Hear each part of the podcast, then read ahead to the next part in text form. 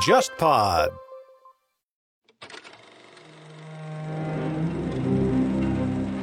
忽左忽右的谍海译文系列已经上线了三年。这个系列最开始基于我的个人趣味，找到沙青青老师，从情报视角回看并梳理美苏冷战的时代。这次我和沙青青算是第一次以国别情报史作为主题，推出付费系列节目《苏联情报史话》。我们在节目里面探讨苏联的情报机构如何在战争和革命中浴血成长，在波谲云诡的斗争当中，随着政治演变而不断的变形。以及这个庞然大物给今天的俄罗斯注入了哪些历史惯性？我们现在也在公众号“忽左忽右 （Left Right）” 开通了购买收听渠道，你可以直接在公众号菜单栏中点击付费专辑购买收听。当然，你也可以在喜马拉雅、小宇宙、网易云音乐、蜻蜓 FM 这些音频平台购买收听。也欢迎大家把我们的节目分享给更多的朋友，你的分享是激励我们持续生产好内容的最佳动力。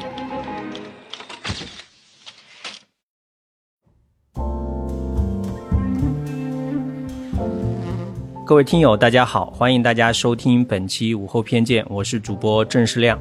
那么这一期午后偏见呢，其实话题会有一些沉重啊，因为最近发生了我们大家都不愿意看到的著名的歌手明星呃李玟的事件。那么据他的家人在微博上发布的公告说呢，他是因为抑郁症而离世的。那我身边也发生了一起非常惨痛的，也是一位好友的朋友，也是因为抑郁症在国外。自杀身亡，那么于是我就想到了来聊这样一期话题。那我也非常高兴的邀请到了复旦大学附属中山医院心理医学科的叶晨宇医生来共同聊这样一个话题。他可能会从专业人士的角度来为我们做一些相关的科普。那首先有请叶医生为我们打个招呼，好不好？嗯，各位听众朋友们，大家好。那么首先还是请叶医生稍微介绍一下你的专业背景吧。毕竟我们今天这个话题涉及很多比较严肃的、比较专业的知识，那可能让各位听友了解一些啊，你在这方面的专业背景可能会更方便我们后续的展开，好不好？嗯，因为我的本科呢是在复旦大学上海医学院读的，读的是临床医学，然后我的研究生和博士生呢读的都是精神医学，所以呢我本质上的背景是一个精神科医生，但是呢我也有心理治疗师的证书，所以也可以在临床上开展心理治疗。嗯啊，叶医生的临床的经验非常的丰富啊，认识他很多年，我也获益匪浅。那今天也很高兴，请他来为我们做个分享。那我想首先还是从一个我们大家经常会有的一个困惑或者说误会开始切入吧。因为我们谈到抑郁症的话，其实之前也听叶医生向我科普过，包括我自己也看过一些这方面的文章。其实抑郁症是一种医学上的有着一种非常严格的界定的这样一种病理上的表现，它跟我们常见的这种抑郁的情绪是不一样的哈。我就想，首先能不能请你谈一下，就抑郁症，它和我们一般所感受到抑郁的情绪有什么差别？我们怎么去判断？嗯，呃，因为抑郁作为一种情绪来讲的话，其实还是蛮常见的。嗯，有时候我们发生了一些不开心的事情，我情绪不好，这是很理所当然的。那这个为什么就变成了一种病呢？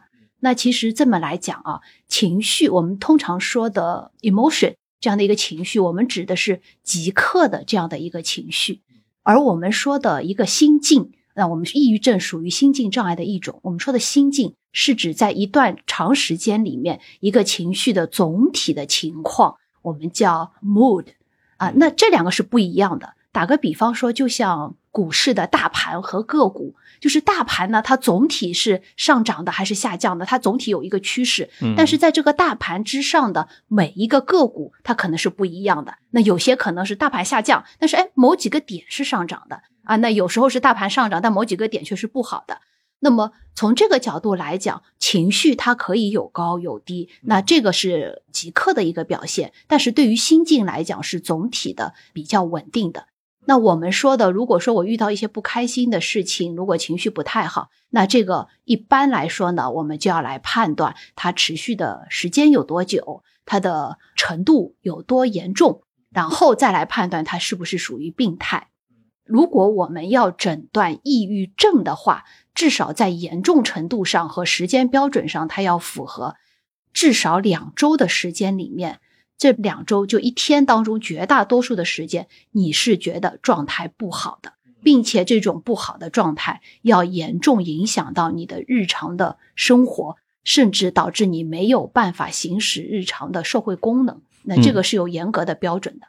好，谢谢叶医生的介绍啊。其实刚刚叶医生提到一个词，就是会影响社会功能，这让我想到之前有一篇科普文章，应该说是科普漫画啊，它里面有一个很形象的说法，它就用漫画的形式表现说，一个人得了抑郁症，他说就像陷入一种黑洞的状态。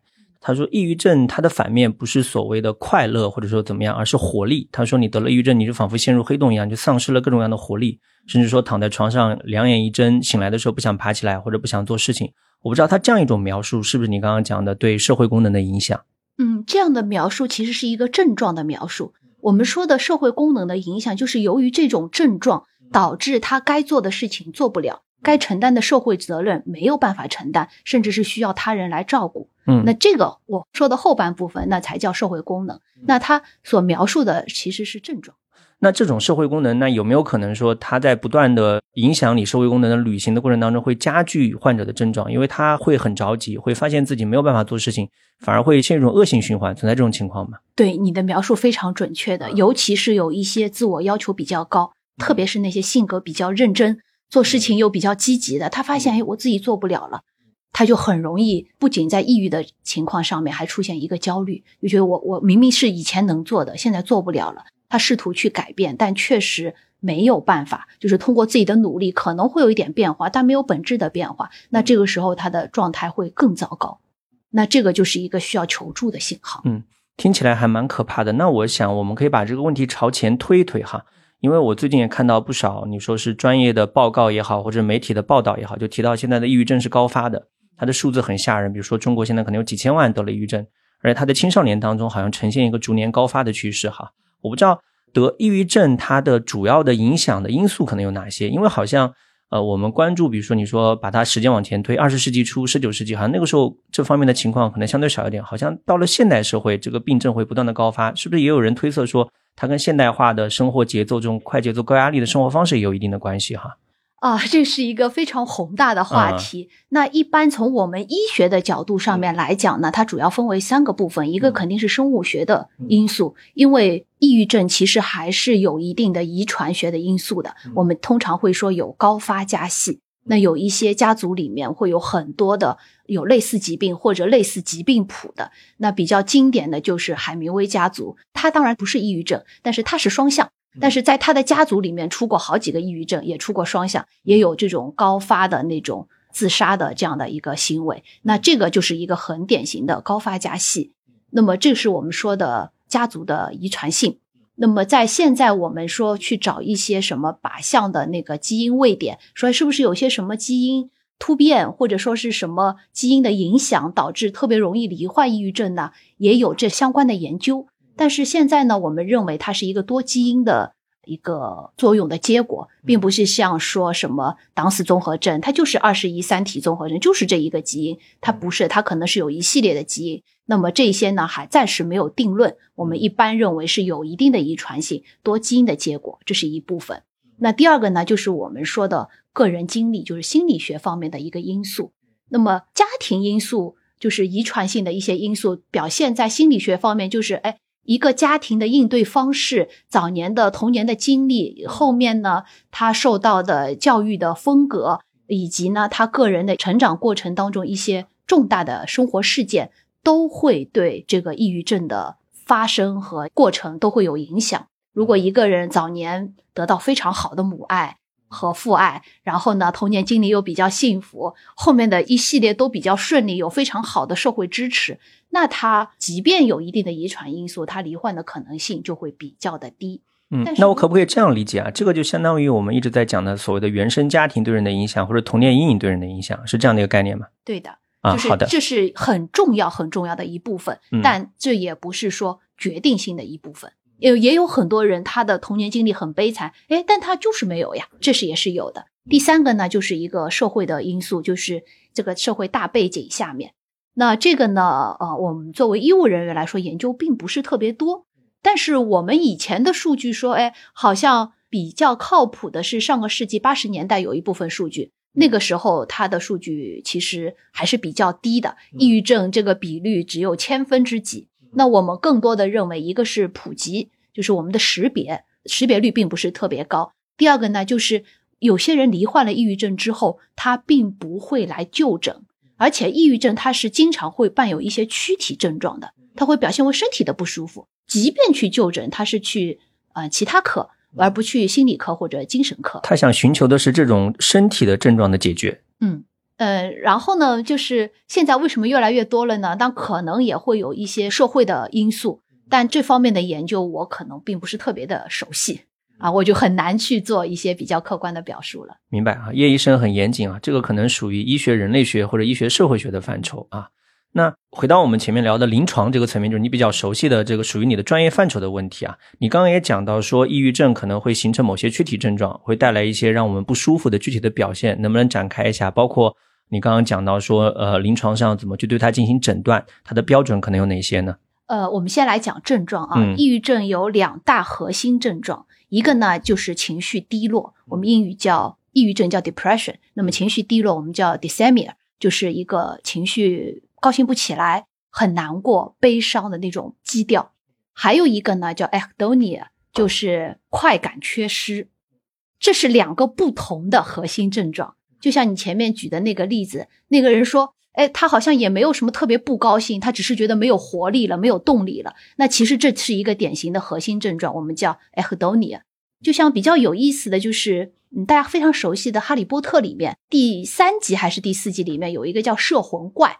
他说：“摄魂怪靠近你的时候，你会觉得你没有欢乐了，你变得麻木了。那我第一次看到这个说法的时候，我第一个反应就是，哎，这就是一个典型的抑郁症的症状。哎，后来发现，哎，这个作者好像确实也有过抑郁症的这个发作，然后他当时也确实是参照。”这个一样的症状来创造呃摄魂怪这样的一个角色，所以大家要记住，我们说抑郁症不一定是情绪低落，情绪低落是其中的一种表现，还有一种就是麻木感，感觉不到快乐了。那么除了这两个核心症状，还有其他的症状，那比方说自我评价低，没有自信心，想什么都是负面的，明明有很多开心的事情，但他一想到就是不开心的，然后他的。对过去的评价是负面的，对现在的评价是负面的，对未来的评价或者说对未来的期待也是负面的。我们说抑郁症的联想，呃，三联征就是过去、现在、未来都是负面的，就不能正确的看待。一个是自信性，然后第二个呢，就是他会有那种疲劳感，我们叫 fatigue，就是啊说不出来的累。其实明明没有干什么，但就是比较累。同时呢，还会有动力的下降，就是什么事情都做不了，做什么事情都没有兴趣。或者说我想做，但是我却动不了，动力的下降，还会有那些思维的迟钝、注意力不集中啊，那这一些也是比较常见的。那躯体的症状可以表现为胃口的变化，大多数的人是胃口变差，体重明显下降。我们临床上其实更多见的不是说我状态不好，我心情不好来就诊，而是说，哎呀，我突然瘦了五斤、十斤，我是不是生坏毛病了？然后查了一圈没有。然后再到我们科来就诊的，但是也有一些人是胃口变好，这个也是有，一般是胃口变差，也有人胃口变好就拼命的吃，体重增加的也有不多。睡眠变差，这个是特征性的症状，就是往往会伴有睡眠的变化，特征性的是早醒，就是明明我不需要那么早醒过来，但就是醒了，而且醒了之后没有办法再次入睡。最典型的就是三四点钟天都没有亮就醒了。然后醒了之后没有办法入睡，然后就脑子里开始不停的有的没的在那边想，总是想负面的。也有人呢，他表现为嗜睡，这个比较少，但一般都是早醒。还有一个呢，就是我们东方人可能不太愿意谈，但其实是经常出现的，就是性欲下降。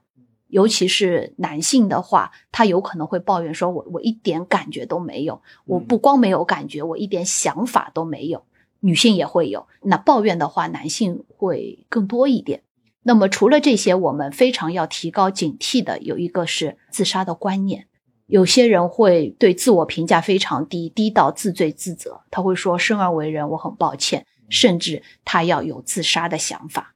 那这个是我们要重点预防的，这个是要重点提高警惕的，因为很有可能你不小心就出现了呃不太好的后果。嗯。但是叶医生，你听你刚刚说到这些，我会有一些疑惑，因为你刚刚讲的很多，其实，在我们日常生活当中，我们面对一些负面情绪的困扰的时候，我们也会有这样的类似的感觉哈。我想，是不是恰恰是因为这个原因，导致生活当中我们身边的亲人也好，朋友也好，很容易会发生误判。比如说最近的关于呃李玟的事件讨论，我也看到很多人就借题发挥嘛，就说是不是包括最老生常谈的不够坚强，再坚强一些就挺过去了，还有讲说是因为啊家里面遭受了可能存在的家暴或者亲密关系的问题哈，让我想到一个问题，那除开你刚刚讲到这样一些呃精神上的或者心理上的感受的判断之外，有没有？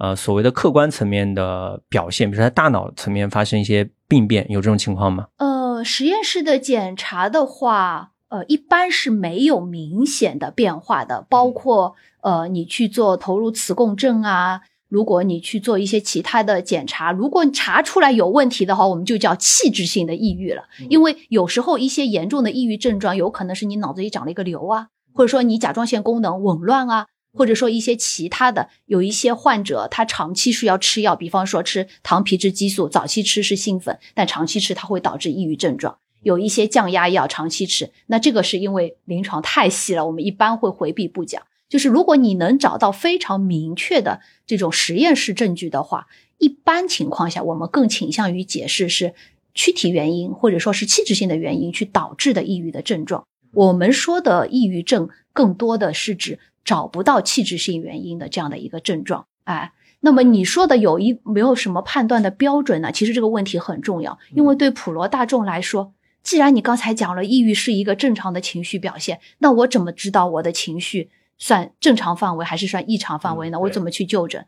那有几个比较简单的判断标准啊，一个就是横向比较，就是说跟你差不多层次、差不多年龄的同龄人来说的话。哎，你是不是明显跟他们比是不一样的？第二个呢，就是纵向比较，就是以你对你的了解，以家人对你的了解，你是不是和以前明显出现了不一样？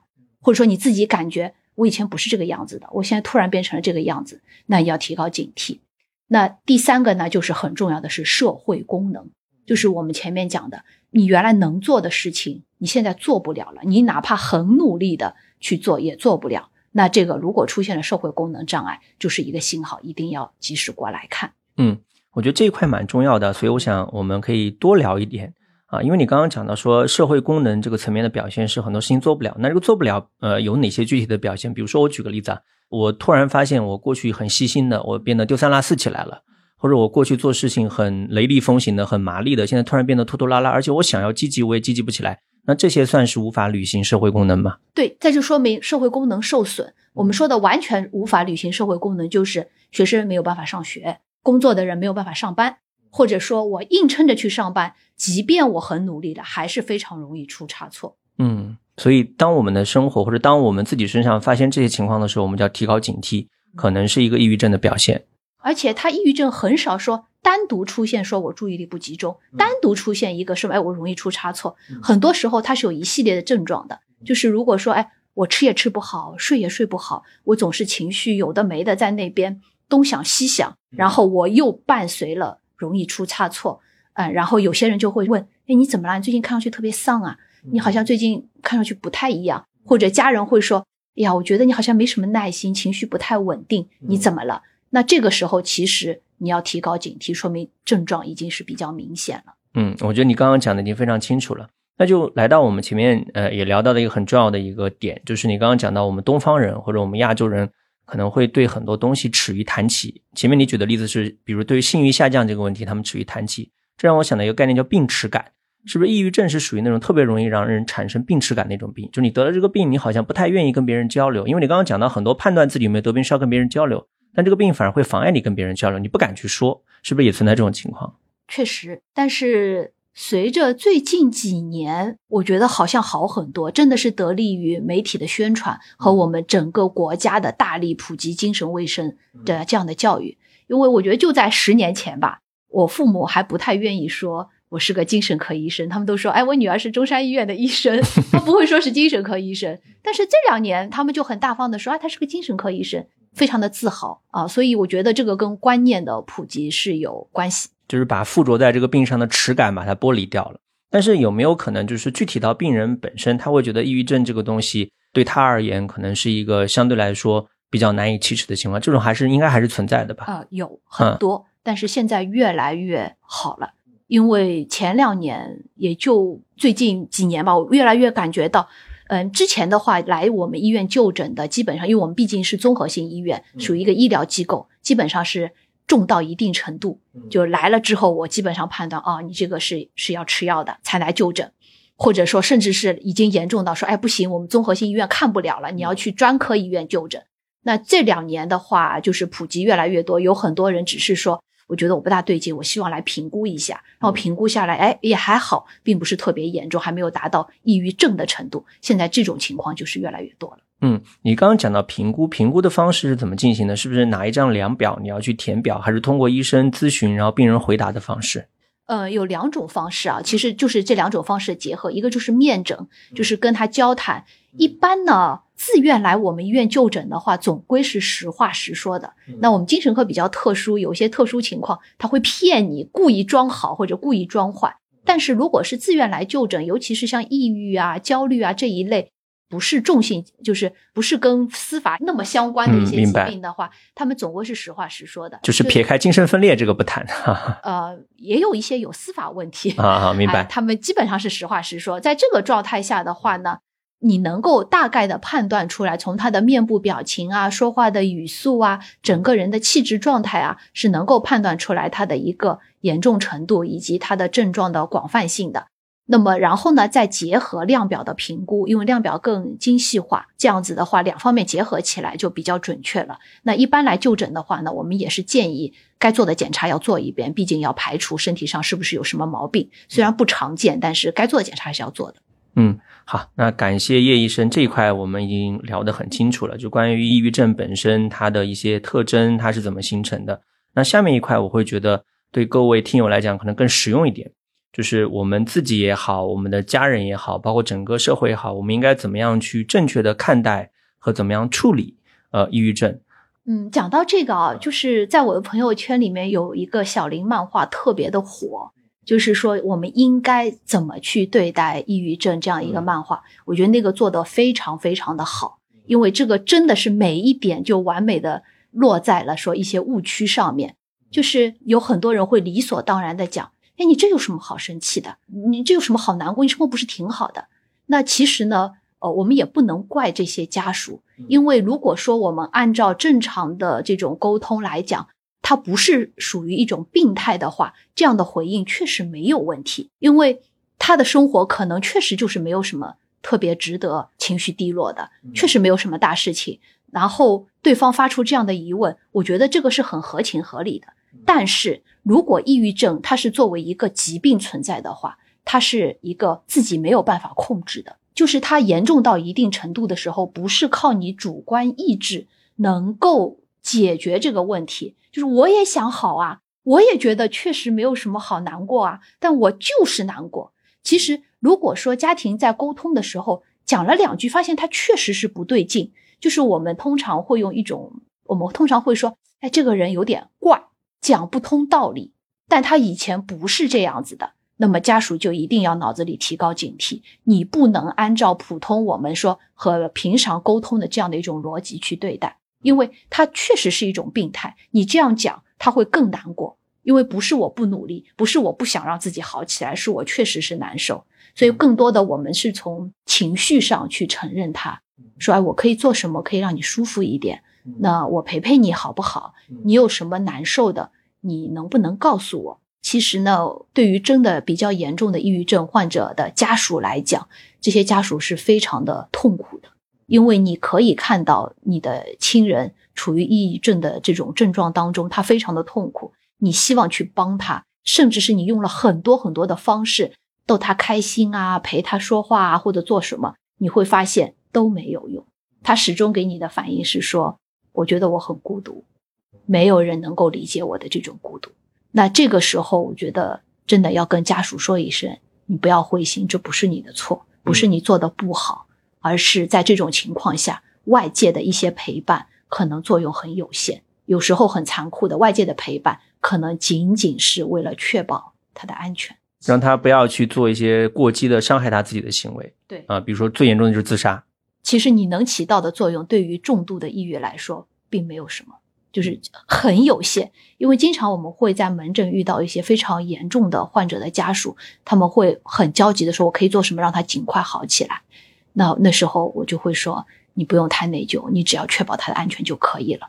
对于重度的抑郁来说，首选是药物治疗，家属的陪伴，你的很多的努力可能在那个时候没有那么重要。嗯，明白。所以我听下来，我觉得可以概括出两点。第一点就是，我们作为家属也好，朋友也好，我们要认识到抑郁症本身可能存在的严重性，它可能会导致对方可能就是感到非常的孤独，非常的抑郁，可能就整个人变得很怪，变得你无法理解，跟以前判若两人。你要理解这是病带来的，这是病的本身的严重性带来的，跟他的人可能还是要区分开来。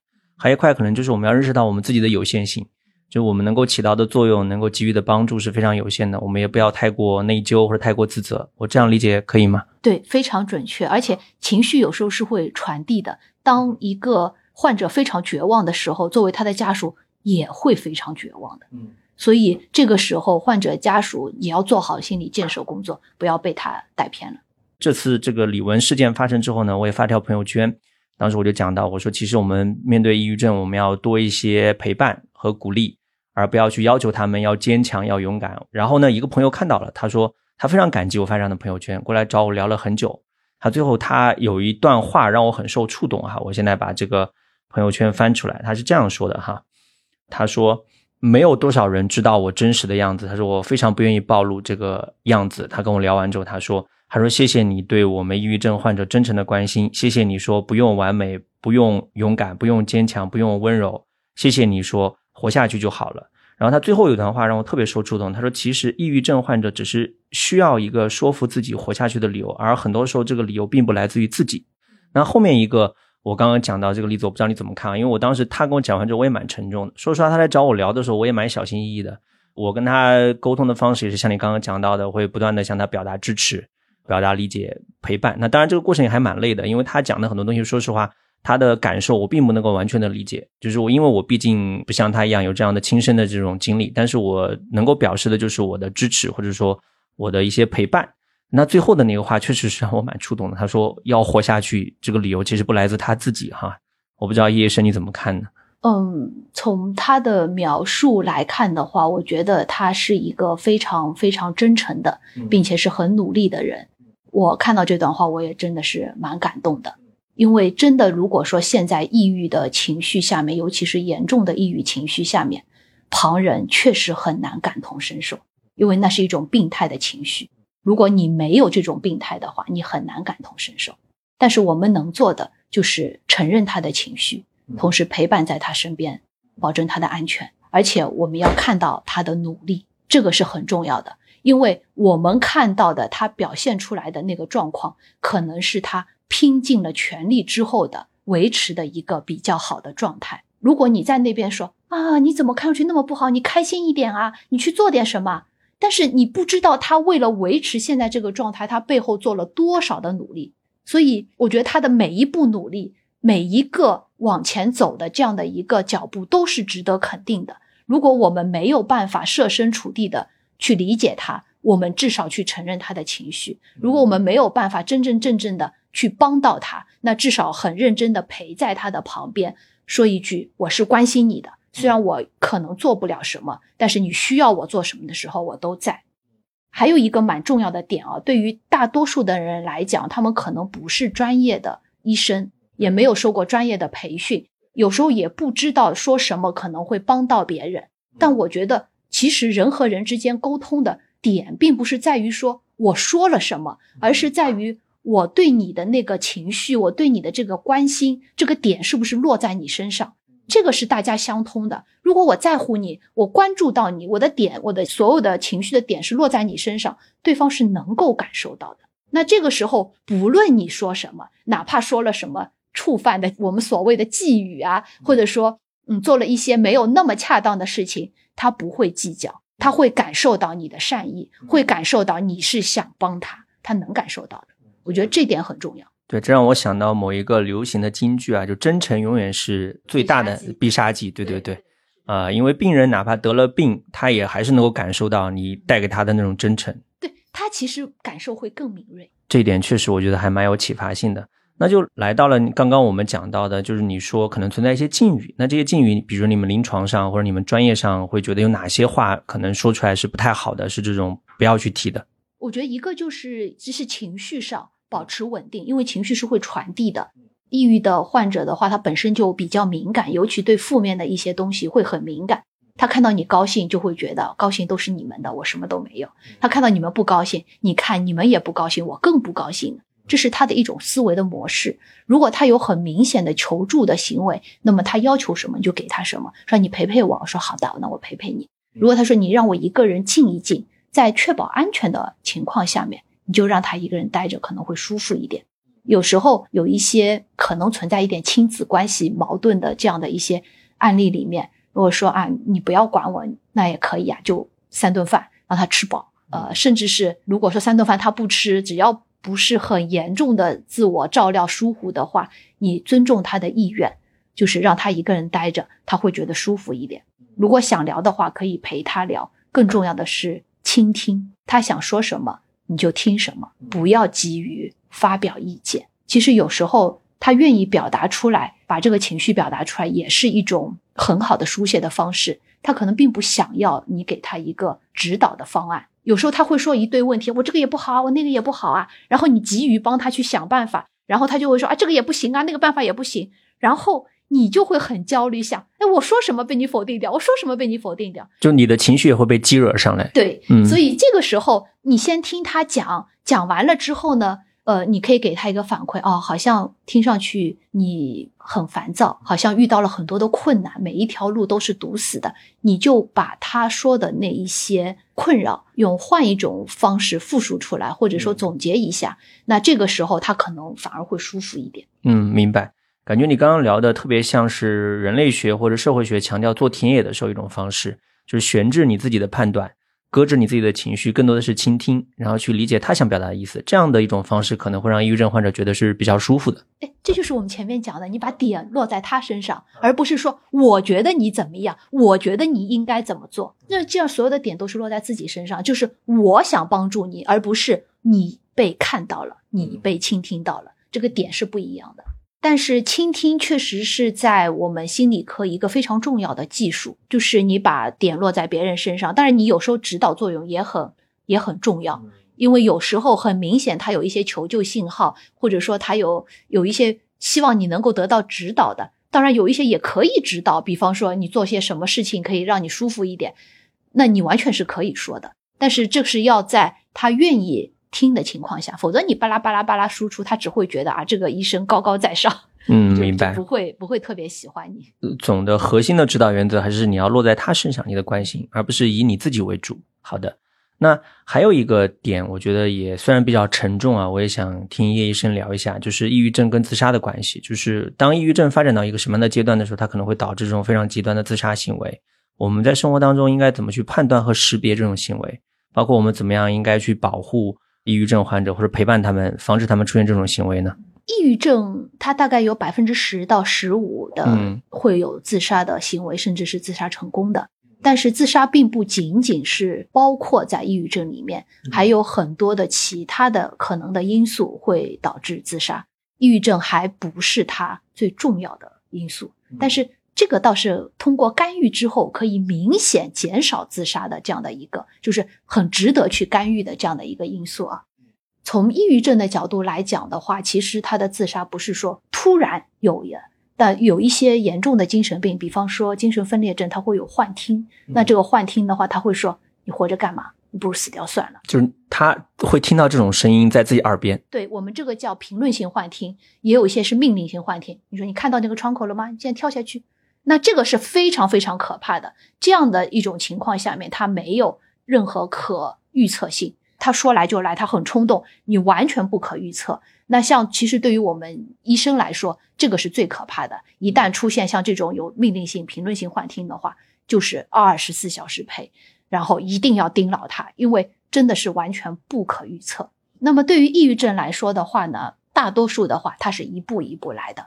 他从情绪不好到说我有一个觉得无意义感，到我觉得自罪自责，有自杀的想法，到有自杀的计划，到最后实施。实施的时候还有试探啊，还有最终用一些暴力性的方式啊。它其实是有一步一步的，在这每一步的过程当中，他多多少少会有一些求救行为。那这些求救行为可能是表现为和别人讨论说啊，我觉得人生没有意义啊，或者可能会去做表现为一些哎，我安排后事啊，去做一些平常不太愿意做的、不太会去做的，比方说一个愿望清单，我一件一件去实施啊，就是或者说我不 care 啦，我该怼上司怼上司啊，我该放弃的放弃啊，哎，如果有一些这些蛛丝马迹的话，我们要提高警惕啊，那这些就是可以寻找到的这些线索。嗯。就是当一个人表现出来很丧，说他觉得人生没有意义了，但他其实真实的一个动作是在向你发出求救信号，或者一个人突然表现得很放飞，对吧？跟他以前的这种行为模式完全不一样，开始很肆无忌惮，那也可能需要我们提高警惕。呃，只能说这是一个线索，而不是说是划等号关系。有时候你要提高警惕，有可能是这个，但并不是说所有突然放飞的人，但他可能就是想通了呢，他完全没有自杀的想法。还有一些嗯，觉得人生没有意义，他只是在考虑一个哲学层面的问题，这些是有可能的。嗯，但总之我们看到这些迹象的话，我们适度提高警惕还是有必要的。那你刚刚还讲到了抑郁症，它可能有时候表面上我们很难看出来哈，让我想到最近有一个概念，我也不知道准不准确啊，叫做所谓的微笑型抑郁症，就是它表面上其实还蛮阳光的，就像你前面讲，他在努力的维持一个正常的甚至开朗的样子。那其实背地里是非常的难过，非常的痛苦的。那面对这样的情况，我们应该怎么去判断？我觉得这可能是最让我们一般大众感到非常挠头的一个问题啊！因为你说一个人看上去很开心、很开朗，带给我们很多快乐，那背地里非常的压抑。比如憨豆先生是个喜剧演员，那我们怎么办呢？确实没有什么特别好的办法，所以我们要做好一些科普的工作。一旦这些人有一些比较明确的线索，你可以去提醒他。就是建议他去就诊，或者你要意识到他如果有一些求助的行为，他向你谈起，你要意识到哦，这这是一个线索，你要去抓住这个线索。如果你跟他没有什么交集，然后他又表现得很好，这个确实是没有办法。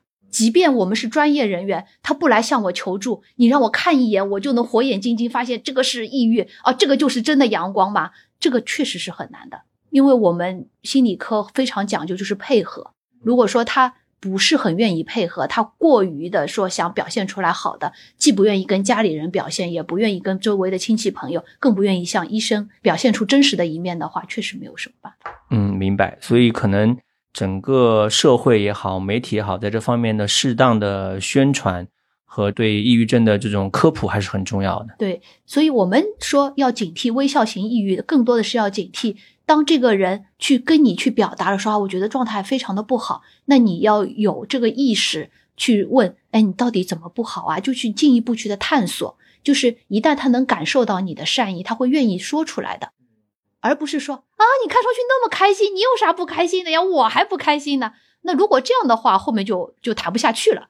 就是我们要有这个意识，就是他一旦表达了这样的线索之后，你可以进一步的去探索。也有可能他只是吐槽几句，那也没有关系啊。吐槽完，说不定他也轻松一点。但如果真的是微笑型抑郁的话，这样的探索其实是很有意义，他会慢慢暴露出来。哎，跟你谈了之后，他会觉得，哎，说不定我确实应该去求助啊，那就去看专业医生了。该吃药就吃药，该怎么样就怎么样。嗯，可能这个时候需要我们更多的调动的是我们的共情的机制，尽量的去感受他的情绪。虽然我们未必能够完全感受，但这个努力还是可以去尝试一下的。嗯，就给他一个表达的机会，同时。如果有机会的话，让他去专业的机构去就诊。嗯，明白。可能就是倾听，然后让他来表达，然后给他提供一些这方面的建议，比如说可以去找专业的医疗机构，或者说甚至说陪他去，都是可以去供我们选择的选项，对吧？那前面叶医生已经跟我们讲到了很多这个关于抑郁症怎么识别啊，我们怎么去陪伴或者去对待这些患者。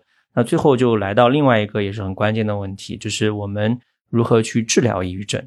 比如说，临床上，我们如果一个人得了抑郁症，他需要吃药吗？如果吃药的话，一般会吃什么药？那如果他不想吃药，或者他抗拒吃药，有哪些除此之外的治疗的选项呢？一般呢，能够会到我们医疗机构来就诊的话，都是严重到一定程度的，就是差不多百分之五十以上是要建议是药物治疗的。但是很多时候，我有抑郁情绪，就是我们前面讲的诊断标准，两周里面绝大多数的日期都会觉得情绪低落，伴有症状，并且影响社会功能。但大多数的是没有达到这个诊断标准的。你有抑郁的情绪，要么时间不够长，要么程度不够严重，要么确实是有一些生活的事件，那么对于有明确诱因的来说，你解决这个诱因，大多数情绪自然而然的就好了。这里讲到另一个话题啊，有一些重大的事件发生之后，我们的情绪确实会很不好，甚至达到了抑郁症的严重程度。如果持续时间超过两周的话，我们还是建议就诊的。呃，一般情况下，重大的生活事件发生了，基本上这个事情解决了之后，或者说能够告一段落的话，两周之内会明显的好转，恢复到百分之八十的社会功能。一个月左右，基本上是能够完全恢复，会有一点点什么睡不好啊，就有点烦躁啊，但这个完全是不影响生活的。这是一个大概的划分啊，这就是为什么说我们丧假是一周，那么基本上两周是应该能够恢复的。如果说你很明显两周之后还是没有恢复，那我是建议及时就诊的，就是那个症状就是比较严重了，不管是不是抑郁症，都是建议来就诊的。嗯，你刚刚讲到的重大生活事件是不是包括，比如说你亲人的亡故、亲人的亡故，或者重大的，比如说离婚、失恋，这个也也也会包括在内吗？嗯，离婚肯定算，但失恋的话要看每个人对于这件事情的评价，有一些重大的事情，像目睹了。亲眼目睹了一些，或者说自己亲身经历了一些创伤的事件，嗯啊，这些也是，嗯，比如说目睹了其他人的死亡，也可以算在内。嗯，但这个呢，因为这个又要讲我们另一个话题，就是创伤、急性应激反应和创伤后应激障碍，就是 PTSD。那在这个里面呢？这毕竟不是讲课啊，就不需要诊断和鉴别诊断。那对于我们普罗大众来讲，经历了这些创伤之后，你会有相应的情绪反应，基本上也是两周、四周，就一个月没有好，无论如何是建议来看的。一般是两周左右是能够缓过来的。有一些慢性的事件，比方说在经历漫长的官司啊，这个事情一时半会儿解决不了。但你说这个事情有多重大吧？好像也没有那么重大。这个我们也是建议来看的，就是你这个事情解决不了，它就像一个身上的一个湿疹一样，它不停的在那边困扰你。但你说你有多大的困扰也不一定。那这个也其实它作用的时间长也比较重要。那对于比较轻度的，就是你能明显感觉到你有一点症状，但是还不至于严重困扰你的生活的话呢，我们一般是建议非药物治疗，包括体育锻炼。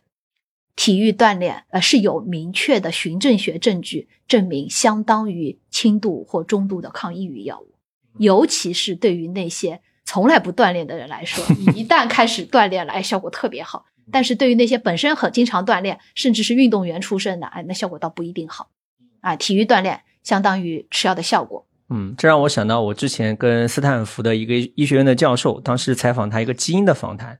当时聊到也是类似于什么抑郁啊、焦虑啊这种精神类的疾病跟基因的关系。他太太在旁边，他举了个例子，他说抗抑郁很重要的就像《重庆森林》里面的金城武，失恋了就去跑步。我说对对对，这个电影我印象最深刻的就是那一段，对吧？你跑步之后可能确实是可以让你的抑郁情绪得到缓解的哈。就一个呢是分散注意力，第二个呢增加心肺功能，你的自我调节能力能能能改善。第三个，你这种运动之后你会有一个内啡肽，内啡肽是本来是有一定的。快乐的作用的，但是这个只适合于轻到中度的。真的重度的时候，你根本动不了。你说你去跑呀，他跑不动。然后呢，他根本爬都爬不起来。对，爬都爬不起来，所以它只适合于轻度的。那么还有一类人不太适合的，就是我们更常见的，就是有躯体疾病，他不能运动。尤其是有一些罕见病啊，或者说长期吃药啊，那那那些可能对大众来说并不是接触那么多，但是对于我们医务人员来说，我可能这一类的患者更多一点。他们有比较严重的身体上的毛病，他不能运动，但是他们又有很严重的那个情绪问题。那像这一类的话，体育锻炼可能并不是特别适合。但是呢，现在有很多。比较好的，像康复训练啊什么，有针对这一类人，就说，哎，我运动受到限制，我可以做什么运动？现在就是越来越发达了，就是你可以去专科医院或者说是专门的科室去就诊，就是运动是好的。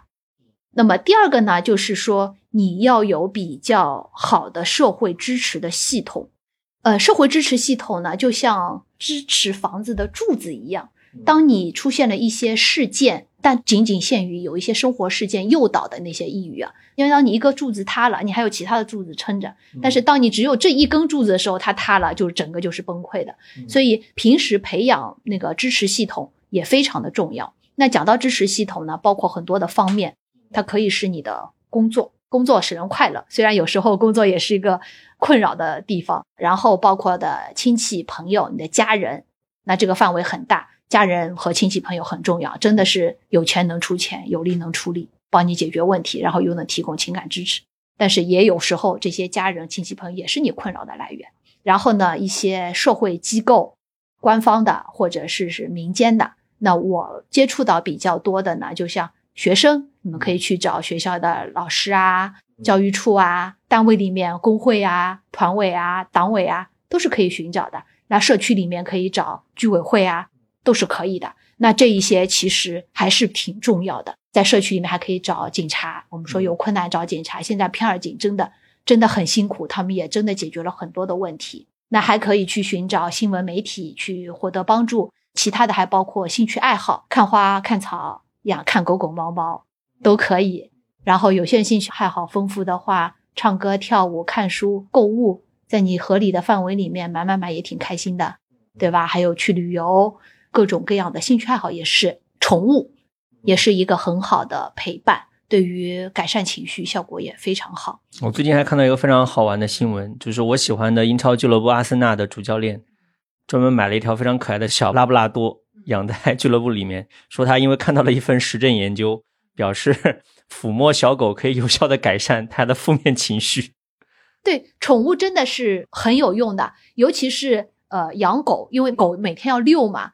然后就等于说，他养狗本身有情绪上的抚慰，还带着你锻炼。对，带着你锻炼，因为狗的行动速度是要比人的平均步速是要快，所以活动量也上去了，确实是有用。但养宠物也有不好的，一个就是宠物的寿命比人的短，然后宠物也会生病，照顾宠物也确实比较辛苦，所以各有利弊，这些都是比较重要。还有一个比较重要支持系统是，你可以来。找医生啊，真的是遇到了极端情况，或者说是需要用药的话，还是可以的。这是第二个，就是社会支持系统。所以你的滞后支持系统越丰富，那么在你困扰的时候，你能寻求的帮助的资源就越多。我们一般呢会强调说，我们去画这个支持树，因为我现在这样讲，是因为我讲课就天天这么讲，所以我随便就能讲出那么多。但是当你处于一个情绪状态不好的这样的一个病态当中，你想到的解决问题的方式，或者说你想到的寻求帮助的方式就是零。尤其是我说平时社会关系比较简单，我我就是跟着我老公的。哎，我老公有什么事情了？哦，那我就六神无主了。所以我们一般都会建议大家去画，尤其是我们在做心理治疗的时候，说画这棵支持树，然后不停的去反复的强化，让你知道你有很多获得帮助的资源。当你遇到困难的时候，你不是只想着说我去求助一个两个，而是说所有的你都是可以去求助的。这个社会支持系统蛮重要的。那第三个呢，就是我们说的心理治疗，规范的心理治疗还是挺有好处的。但是心理治疗呢比较贵，然后好的医疗资源又比较少，所以这个可获得性没有那么强。那么前两个是比较好的。那么还有一些非药物治疗呢，比方说现在有很多的。一些新的技术，现在比较时髦的是 TMS 经颅磁治疗，既安全，可获得性也比较好，疗效也不错。有一些有点创伤或者是比较吓人的呢，包括电休克治疗啊，还有包括什么深部的脑刺激啊，那这些呢对于顽固性的效果比较好。那我们一般普通人呢是不大会用。那对于除了这些非药物治疗的话，第二步就是药物治疗了。比较严重的患者，基本上能到医院里来看，或者说出现了社会功能影响的话，那基本上是要吃药的。那吃药的话呢，那就分得很细很细了。展开讲，我觉得也没有必要。确实没有必要。嗯，你到正规的医院来，医生肯定会根据你的具体的情况去制定一个适合你的方案。那一般呢，我们是建议两条腿走路，就是如果你吃药了，你就好好吃药，同时要坚持那些非药物治疗的方式。而且你吃药的话，一定要相信医生，配合医生，就是按时去随访，该做的检查去检去做，那效果还是非常好的。嗯，明白。那又来到了一个可能我们大家都很关心的问题，就是抑郁症会复发吗？就好像我们大家对待抑郁症的看法，就有点类似于老中医对待疑难杂症的态度，就老是觉得这个病它治不断根，它可能会一不小心就复发，可能会反复的治疗。我不知道我们应该怎么样看待这个问题哈。抑郁症确实容易反复发作，这就是为什么我们会特别的强调说，首次治疗，特别是首次药物治疗一定要规范。就是一旦用药，就是足量全程把它治好，然后好了之后，因为一般情况下，如果你用药两周左右敏感的话，就明显好转，四周基本上就能恢复到病前的状态。一般啊，当然你不敏感，你得把药物加上去，但不是说你好了之后你就可以把药停掉。我们建议至少吃六个月，为了巩固它的疗效，然后再慢慢的减药停药，前后大概一年左右的时间。在这个过程中，我们是两条腿走路，那些非药物治疗的手段也要跟上去，这样就可以大大的减少它的复发的可能性啊。否则你光靠吃药，我倚仗在药上面，那就变成真的是变成药不能停了。所以我们说的非药物治疗的手段也是非常重要的，就相当于你要做好准备，一年内的时间用药物治疗配合非药物治疗，才能保证这个病情得到一个巩固的一个结果。嗯。也不能说是保证，只能说 你朝好的方面去发展，因为我们也确实有些人非常的努力，非常的规范吃药，哎，但他就是复发了，所以这需要我们医生和患者共同的配合。嗯，好，前面叶医生用非常专业的方式给我们，当然也同时也很生动啊，很深入浅出的方式给我们科普了很多这方面的知识。我想最后我们可以稍微聊一些比较轻松的话题啊，就是关于抑郁症，因为我们现在。确实，就像叶医生所说的，我们社会的认知比以前要可以说深入了很多，也有很多这方面的文艺作品啊，相关的书籍出来。我不知道你在这方面有没有一些比较好的电影、电视剧呀、书籍啊，包括你前面讲的漫画，比较通俗的作品来推荐一下。我自己其实想到了一个书，我来抛砖引玉啊，就是之前有一本叫丘吉尔的《黑狗》，其实丘吉尔是长期患有抑郁症的，他说他排遣抑郁症的方式就是作画。所以现在画展上面、拍卖会上面，时不时都会出现丘吉尔的画，很多就是他为了排遣自己的抑郁症的痛苦来创作的。然后他有个很形象的说法，他说他的抑郁症就像一条黑狗一样，就时不时都会跑过来纠缠他，踢也踢不开。啊，我读这个书，其实我确实是对抑抑郁症获得了一个相对比较深入的认识。丘吉尔嘛，名人嘛，我们都比较关心。我不知道这方面你有没有一些作品可以推荐一下哈？啊，我们医务人员基本上读的都是。专科就是非常专业性的科普书籍，我们涉猎不是很多。但是你说的黑狗，我记得很多年以前有一个小视频，就是说抑郁症就像一个黑狗一样陪伴着我。那一段视频是非常的经典，哪一年我忘了，但是很多人都看过。嗯，它里面描述的就是一个长期千言不愈的这样的一个抑郁症的状态，最后他就是和这个抑郁症和解了。就是说，它只是我的一部分，它不影响我的生活。就是我跑到哪带着这个黑狗，但是我该干嘛还是干嘛。打个比方说，就像你是个近视眼，你这辈子可能就要戴眼镜，但是我戴了一副眼镜之后，我还能很好的生活，虽然有点不方便，但是不太影响我的主要的一这样的一个生活状态。他是这样描述的。那丘吉尔的那本书呢，我没有看过。但是从他的描述来看，我觉得这还是一个比较个人化的体验，因为从他的年代来讲，那时候并没有很好的药物治疗。从你的描述来看，又没看过这本书，就是画画其实也是一个社会支持系统的一部分，兴趣爱好。他通过这样的话去排遣自己的那个情绪，分散自己的注意力。同时，他有很好的，嗯，他地位高嘛，他的社会支持系统应该还是不错的，可获得的资源是比较多的。那我觉得这个对他来说可能也是比较重要的。如果有药物的话，我相信他可能会更好。只是那个时候医学还没有进步到今天这个样子。对，因为现在最早的抗抑郁药物出来，好像是氟呋沙明吧，全球最早的药物出来也没有多少年，三十多年、四十年的样子。嗯。最后的最后啊，因为我们今天这期节目本来就是因为自杀的相关的事件而起，那我也想请叶医生谈一个关于我们怎么预防因为抑郁症而可能导致的自杀的这样的一个问题，好不好？嗯，我们前面讲到有一些。特殊疾病会导致自杀，没有预测性。那这个是题外话啊。嗯，那对于一般的抑郁来说，它之前是会有一点线索的，他会跟你谈论没有什么意义啊这一类的。那么，如果我们意识到这样的状态的话，我们完全是可以和抑郁症患者谈论自杀的。有很多人会有一些误区，就是说和有想自杀的人去谈论自杀，会不会加重他的风险呢？一般不会。就是如果你是很诚恳的，是帮他的态度去谈的话，他更多的会把你的这样的一种交流认为是一种提供帮助的手段。有很多时候啊，他跟你说了之后，觉得啊，我好像轻松一点了，我好像没有那么想死了。那如果有时候说了之后他没有明显的改善的话，那你可以跟他说，哎，我可以帮你联系医生啊，或者说你要不要去看医生啊？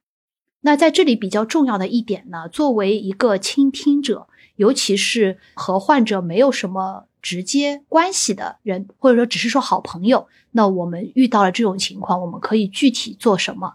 那我觉得很重要的一个就是陪在他身边，确保他的安全。那么同时呢，还要确实是症状比较严重、风险比较高的话，那么我们还要去联系直系亲属啊，这个还是比较重要的。我经常在临床上会碰到有一些，尤其是给同学们上课的时候，有些同学会问我说：“哎，我有同学跟我讲，我的好朋友跟我讲说，我觉得我不想活了，在我临死之前，你是我最好的朋友，我把这些话告诉你，我跟你做一下告别。那这个时候我怎么办？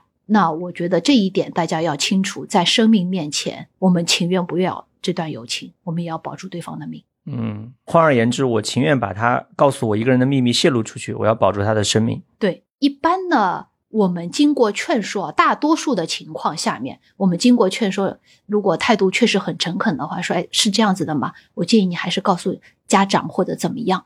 一般他都是愿意寻求帮助的。他本身把这件事情告诉你，其实也是一种寻求帮助的行为。如果你表现的或者说处理的得当的话，那我觉得他是愿意去进一步的去寻求帮助的。而且得到了及时的处理之后，基本上效果都还不错。但是如果说他一口咬定不要怎么样怎么样的话，你情愿朋友都不要做，一定要去寻找专业的机构。那讲到这里的时候呢，可能会比较沉重。当一个人，尤其是抑郁症患者，他在非常严重的情况下面，我们一般认为他是没有行为能力的。嗯那在这种情况下面，我们不会给他任何权利，先保住命再说，然后是治疗。呃，后续可能在这个过程当中会有一些比较粗暴的、一些比较不那么合适的一些做法，但那个时候是救命为主。就像我们在抢救室里看到啊，我们为了救一个人的命，可能就把衣服剪掉啦，可能是在做胸外按压的时候肋骨断啦。那这一些这个过程可能看上去比较混乱，但没有办法，为了救命，这些暂时可以放一放。当然，我们肯定是希望。能够顺顺利利的啊，一切都是让人很舒服的，一切都是比较流畅的这样的一个状态下面，呃，这是最理想的。但有时候理想化的状态做不到的话，我们只能用这种。如果你是这个患者的直系亲属的话，那我觉得这个脑子里这根弦也是要有的。如果能够理想化的状态去让它改善，这是最好。如果确实做不到，我们只能采取强制的措施。因为心理科或者说精神科的危急重症并不多，但是自杀是属于危急重症的，因为它后面可以能导致一系列的后果。那这里我们就不详细展开讲，可能还蛮蛮残忍的啊。但是如果我们处理的好，很多的呃是可以避免的。还有一个，我觉得还是蛮重要的，对于一个向你寻求帮助，你觉得没有帮到他。而对方确实发生了一些严重的后果，那对于这样的当事人的话，我觉得对于他们的心理处理也很重要。每个人是自己的健康第一责任人。如果你确实已经尽力了，你不需要为他人的一些事情负责。我觉得这个也很重要，没有必要去过分内疚啊。我觉得如果发生了不好的事情，保护好自己的心理状态也很重要。所以这里要强调的一点。啊，如果你希望能够帮助好别人，你首先要保证自己的安全，因为我们毕竟不是特殊行业者，说到什么要舍己为人啊，什么没有必要。就是你有多少能力办多少事情，尤其是在呃危机干预啊、自杀的这种紧急干预当中，呃，如果没有专业技能，很容易自己受到伤害。所以你能做多少事情就做多少事情，做不了。就及时转诊，然后如果有需要，你自己也去寻求帮助。嗯，明白啊。感觉今天经过叶医生这样一番非常专业，然后又非常生动的讲解啊，我相信各位听友可以从中获得很多启发和新知。那以后如果有机会呢，我也想请叶医生更多的来上我们节目，我们可以聊到其他的很多精神层面的困扰我们的问题。那非常感谢叶医生，我们本期节目就到这里告一个段落，我们下期再见。嗯。谢谢大家，下期再见。